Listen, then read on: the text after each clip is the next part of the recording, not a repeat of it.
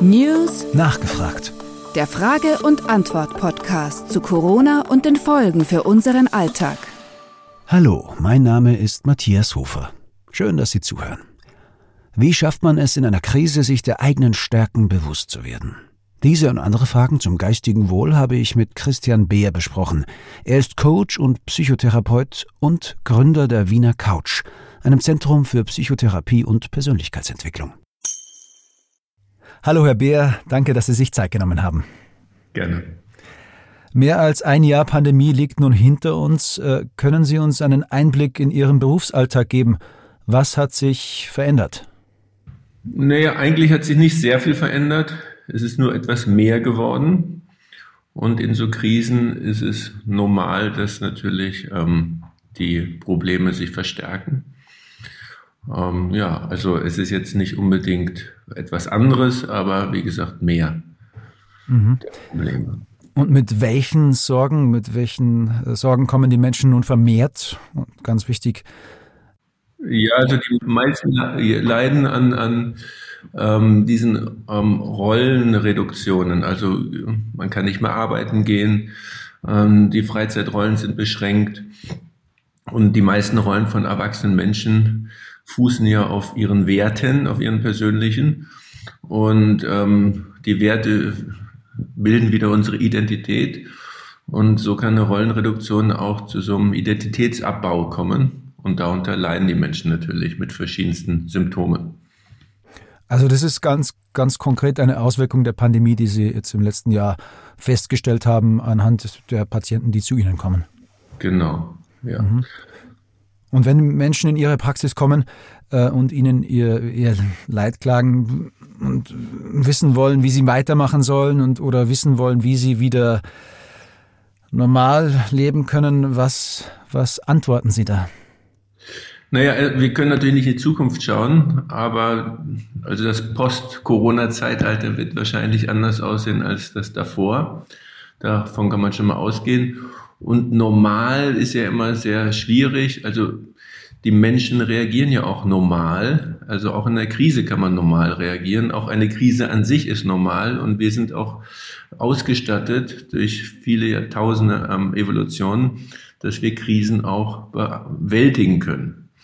Also es ist ja nicht immer nur so, ähm, dass, dass wir im Wellnessurlaub zu, uns wohlfühlen, sondern unser Körper und, und, und auch unser Gehirn wird besser bei Belastung. Und ähm, jetzt natürlich viel Belastung, das kann auch schon ins Traumatische hineinragen. Aber selbst da weiß man auch, das ist relativ neue Forschung, dass ein posttraumatisches Wachstum stattfinden kann. Mhm. Äh, wenn es jetzt aber zu einer Überlastung kommt, äh, wir hatten jetzt vor kurzem den bemerkenswerten Fall eines Politikers, der seine Erschöpfung öffentlich gemacht hat. Rudolf Anschober ist von seinem Amt als Gesundheitsminister zurückgetreten. Der Grund, er ist ausgepowert. Fühlen Sie sich tatsächlich, äh, fühlen sich tatsächlich immer mehr Menschen ausgelaugt und müde und was steckt konkret dahinter? Woran kann man das festmachen? Ja, so allgemein ist immer schwer zu sagen, natürlich. Ähm, ähm, also jetzt ganz speziell, wenn man jetzt mal sich einen speziellen Fall anschaut, wie von dem Rudi Anschober, da muss man wahrscheinlich auch sagen, dass auch Spitzenpolitik ähnlich wie Spitzensport oder Spitzenmanagement eine sehr anstrengende Tätigkeit ist. Ähm, natürlich ist klar, dass man nicht davon ausgehen kann, wenn man Politiker wird, dass in der Amtszeit nichts passiert. Und wahrscheinlich sind auch nicht alle Menschen dafür geeignet, in solchen Jobs, gerade auch unter Krisen, diese Leistung noch zu bringen. Ja, also das ist, und der Herr Anschober hat ja auch gesagt, das war nicht das erste Mal. Der hat ja auch schon Burnout und so weiter. Also ähm, das sollten sich Politiker vielleicht auch überlegen, bevor sie Ämter annehmen, genauso wie Spitzenmanager, wie gesagt, wie Leistungssportler, ob man dafür überhaupt geeignet ist. Also rein von der Konstitution, von der Resilienz her und so weiter. Mhm. Also das würde ich so erstmal direkt sagen. Aber die Gründe ähm, sind wahrscheinlich unterschiedlich. Nur das Traumatische ist eben, dass man noch keine, also auch physisch und psychisch keine Antwort auf die Belastung findet. Mhm. Ja, und äh, das ist natürlich anstrengend gerade und ähm, so geht es natürlich vielen Leuten. Und dadurch werden natürlich Probleme größer und auch Erschöpfungszustände.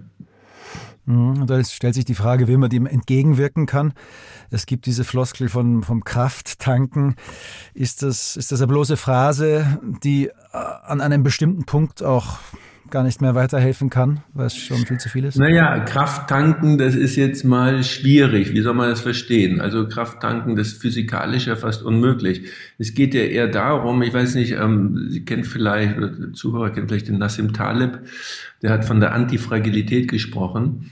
Also, äh, wie ich vorhin schon gesagt habe, es gibt eine Belastung und der Organismus passt sich an diese Belastung wieder an. Muskulär zum Beispiel durch dass die Muskelfasern verdickt werden und sich verbreitern.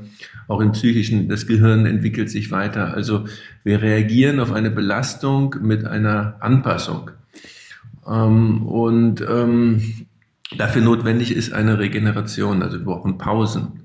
Das ist ganz wichtig, dass man auch in den Krisen sich selber Pausen gönnt oder Dinge macht, wo man merkt, so wie Sie es jetzt ähm, gefragt haben, wieder Kraft auftanken kann oder sozusagen die Belastung auch wieder in Stärke umwandeln. Ähnlich wie man das auch nach dem Sport macht. Also Sport ist ja auch Stress für den Körper, aber regulierter und, und, und, und genau kontrollierter Stress und dann mit einer angemessenen Pause. Wenn man jetzt pausenlos, äh, pausenlos trainiert. Ohne Pause käme man ins Übertraining und das Gegenteil wäre eigentlich der Fall von dem, was man erreichen will. Mhm. Jetzt muss man aber erstmal äh, so eine Art Sensors dafür entwickeln oder sich überhaupt bewusst werden, dass vielleicht eine Überlastung droht. Ähm, äh, wie wichtig äh, ist es in diesem Zusammenhang, dass eine Person des öffentlichen Lebens, ein Politiker wie beispielsweise Herr Anschober, so offen über Erschöpfung oder gar Burnout spricht? Ja, also ich finde das schon wichtig. Ähm, also wie gesagt, Erschöpfung muss man halt teilen in Belastung und Erholung. Und wenn das nicht der Fall ist, dann gibt es eben Erschöpfungszustände. Ähm, ich bin weder ein Freund davon, dass man sozusagen immer an der Leistung rumschraubt. Viele Leute wollen hohe Leistungen bringen. Die muss man daran erinnern, wie, wie sie sich besser erholen. Ähm, und also es geht nicht immer nur darum, die Belastung wegzubekommen. Wie gesagt, die Krise kriegen wir auch nicht weg. Da müssen wir noch ein bisschen weiter in diesem Krisenmodus auch ähm, weiter feuern. Und wie gesagt, unser Organismus, unsere Psyche ist auch dafür gemacht. Also man sollte nicht zu sehr Angst haben vor Krisen.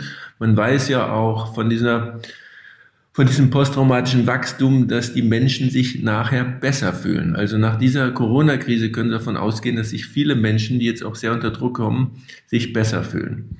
Also man, man intensiviert sehr viel die Wertschätzung zum Beispiel des Lebens, dass man ob das Leben ist, ne? also auch von Freunden, von persönlichen Beziehungen.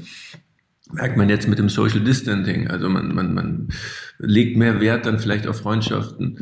Und man wird sich auch mehr bewusst ähm, der eigenen Stärken und entdeckt auch wieder neue Möglichkeiten im Leben, die man erst in der Krise ähm, überhaupt äh, wagt zu suchen. Also auch mal vielleicht äh, sagt, der Beruf ist eigentlich eh nichts mehr für mich, abgesehen davon, dass ich den jetzt eh nicht ausführen kann. Vielleicht mache ich was ganz anderes und merkt auf einmal, dass man auch noch viel mehr drauf hat.